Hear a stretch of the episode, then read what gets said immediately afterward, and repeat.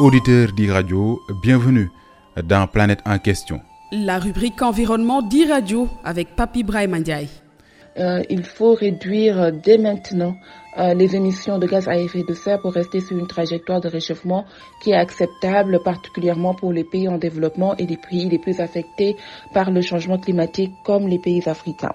Elle est l'une des voix du continent à l'occasion de la COP26 de Glasgow. Pour ces négociations face à l'urgence climatique, Aïcha Diouf, chargée des politiques internationales et du plaidoyer, Enda Énergie Sénégal mise entre autres sur le financement de l'adaptation. Avec euh, un, un, point sur la promesse des 100 milliards de dollars qui a été faite à, à, à, Copenhague en 2009 et euh, qui tarde à se matérialiser.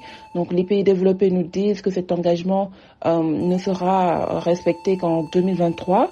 Au même moment, il y a tout un travail qui a été fait euh, par le groupe africain des négociateurs pour dire que même ce, ce, ces 100 milliards de dollars-là ne sont pas suffisants pour faire face à, à, au changement climatique euh, au niveau du continent et que l'idée, c'est de demander à ce que euh, ces financements puissent atteindre entre 700 et 1300 milliards de dollars pour le continent africain pour mener des politiques d'adaptation qui restent la priorité du continent, mais également enclencher un développement sobre en carbone, donc avec euh, le développement de tout ce qui est euh, énergie renouvelable. Au moment où les négociations sont lancées à Glasgow, au Sénégal, des communautés impactées par le réchauffement climatique réclament des mesures concrètes.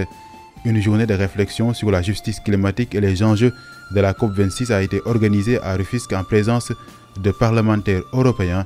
Écoutons à ce propos Pape Ndof membre de la plateforme Ars Samagor au micro de Babacar Sek. Nous avons eu la visite quand même de certains étrangers, c'est des parlementaires qui sont venus partager avec nous au niveau même de la commune pour qu'on puisse véritablement voir quelles sont les recommandations qui seront retenues pouvant peut-être relayer cela au niveau quand même des décideurs. Plus particulièrement au Sénégal, nous avons nos réalités, nous avons nos difficultés. Si on parle, par exemple, on prend l'exemple des pêcheurs, il y a l'érosion côtière quand même qui est en train véritablement de faire des conséquences néfastes. Si on prend les agriculteurs, il y a la salinisation quand même des sols et tant d'autres domaines et que nous pouvons véritablement nous retrouver autour d'une table pour pouvoir véritablement euh, relayer l'information par rapport à la problématique quand même euh, du changement climatique. Planète en question, c'est fini. Merci de l'avoir suivi.